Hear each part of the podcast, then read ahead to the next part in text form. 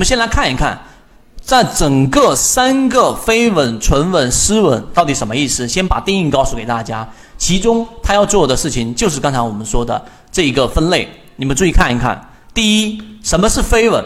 飞稳我画出来给大家看。下面我有一个实际的例子。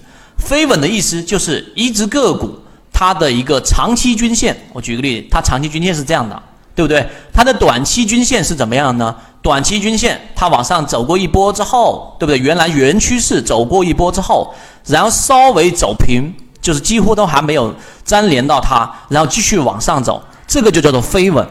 记住了，这个就是飞稳。同样的，呃，相反的，如果说是反向向下的，它的短期均线也是一直往下去原趋势，然后稍微走平，再继续往下，这种叫做飞稳，这种叫做飞稳。这种力度啊，相对要破坏原趋势的力度就是会比较弱。也就是说，如果是短期均线向上的，那么你做这一种一定是选择这种强势的了，对吧？这是飞稳。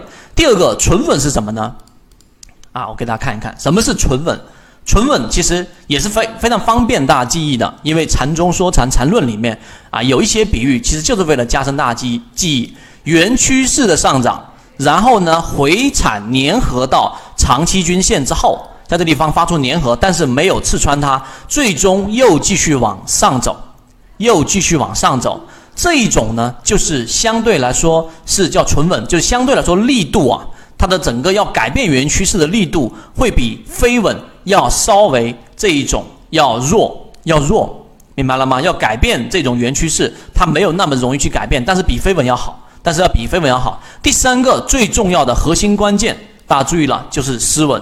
失稳什么意思呢？比较简单啊，就是短期均线，短期均线不断的和长期均线进行这样的一种交错，这种往往就是趋势反转的一个关键，也是第一买点。也就第一买点里面会啊经常出现我们所说的这种叫做失稳连续性的交错，所以连续性这种长期均线在上方，短期均线在后面连续性的交错的情况之下，形成啊比较容易出现比较大的一个超跌机会。我拿今天就今天早上我在给大家去录制的时候讲的这个超华科技，大家就理解了。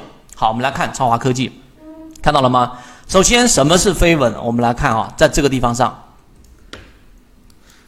大家注意看，在这个地方上呢，在这个地方看到了没有？股价的短期均线在往下走之后，这里面出现了一个走平，又继续往下走，这种叫做飞稳。它本身啊，要改变原趋势的力度是弱的，是弱的。第二种是什么呢？就是纯稳啊！注意看这个地方上，也就是股价在这个地方上，短期均线粘合了，又继续往下走。也就是说，他要尝试什么叫做均线动力学啊？他在尝试改变原趋势。任何一个趋势要形成，一定要靠什么呢？一定要靠一个叫做合力啊，合力，合力。任何这一个好，我们来打合力。大家注意，任何一只股票的上涨或者要改变原趋势，第一，它是要考虑它的主力问题。主力是什么？主力就是上方的抛压，抛压。第二个要解决的就是我们说的推力问题，推力问题它需要靠的是什么？靠的是下方的对这一个资金，这个角度和这一个买方力量。所以你了解这个东西之后，那么本身你就知道均线系统所表现的存稳，就是它尝试性去突破，但是连长期均线都没有去完成，那它就是相对比较弱的。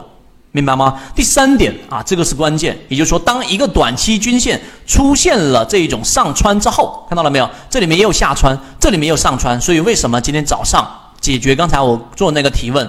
有人在问一布老师，超华科技涨停板打开了，要不要卖掉？那么在六十分钟级别，我这里面不展开去说，后面我展开去说。那么六十分钟级别，它依旧没有出现我们所说的卖点，那么最终这样的一只个股，它就是要继续持股的。这个是第二个知识点，所以失稳就是原来趋势。注意听这里，原来趋势是向下的一个趋势的一个反转，在这个过程当中才能去出现的第一个呃反转动力，加上今天量能非常不错，这是第一。那你说，哎，在这地方上也有些稍微粘合，但这里面不算呃特别的强势，那怎么去判断呢？第二个判断的依据就是中枢，中枢刚才我说了啊，大家去理解一下。高点当中的最低点看到了没有？这个中枢是属于高点，整个线段当中高点当中最低点和低点当中的最高点啊，低点当中最高点，我这是随意画的，没有那么精确。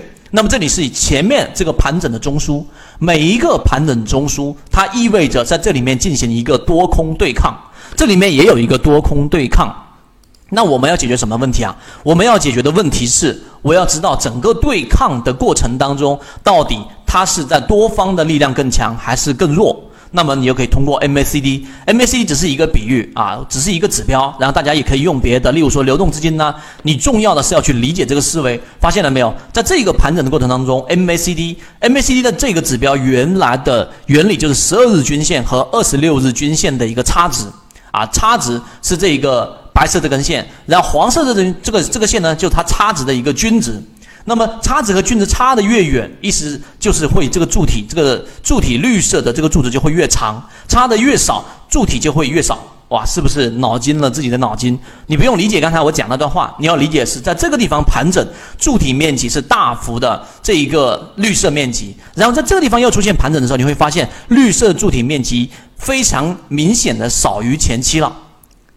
明白了吗？这是第二个知识点。第三个知识点是什么？这里面出现了一个最低点，就在这一个下降趋势当中的最低点。但是在 MACD 柱体当中，它应该按照常理来说，最低的股价应该形成最低的柱体的这一个柱，这个柱体的这个长度应该是属于这样一种情况的。但是这个就叫做背离。在之前叫背驰，所以当你看到这个盘整的时间，它所含的这个时间已经明显比原来缩短了。第二个，MACD 的柱体面积也明显比之前缩短了，就代表它盘整的时间短了，它整个对抗的整个幅度会变高了。这第二点大家要明白。第三个就是在均线系统当中。要留意的是什么呢？第三个要去留意的就是均线交错的那个面积，也是判断动能的一种方式啊。像这个地方，大家注意看，这里面是一个啊短期均线上穿五日线上穿十日线之后下来的这一个面积，这里没有形成了一个面面积。你要注意看几个面积呢？就是在它短期均线在上方所形成的这个围绕面积啊，这个面积所持续的时间和面积的大小做一个比较，很明显，这里面的面积比这里面积更大了。所以它短期均线就是属于长期盘整在长期均线之上的，这是第一个我们的这一种判断的方式。所以综合刚才我所我所讲的期均线当中去判断出我们到底怎么样去了解到它的这一种背离背驰。所以这个就是短期均线里面的一种判断方法。大家可以把刚才我那一段描述非常认真的去看一遍之后，你就会发现，其实超华科技现在就在进行了一个趋势性的反转。它今天的涨停板不在我的这一个，我并不知道今天会出涨停板，但是我知道的是，这样的个股是属于在中枢之后啊，打破中枢之后快速下跌之后形成了一个背驰，那就是我们说最安全的第一买点。好，今天我就讲了这么多，然后花的时间也比较长，是因为它这里面所蕴含的这种实战道理啊是非常有效的，并且呢，它也好理解。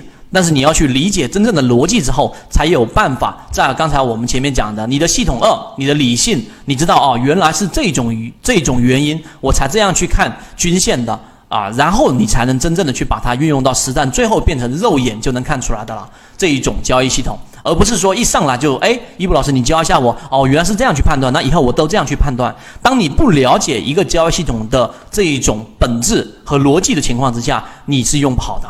所以今天我用呃将近三十分钟的时间，把到底怎么样鉴别强弱和均线的整个动力学，用大家都能听得懂的话来进行了阐述。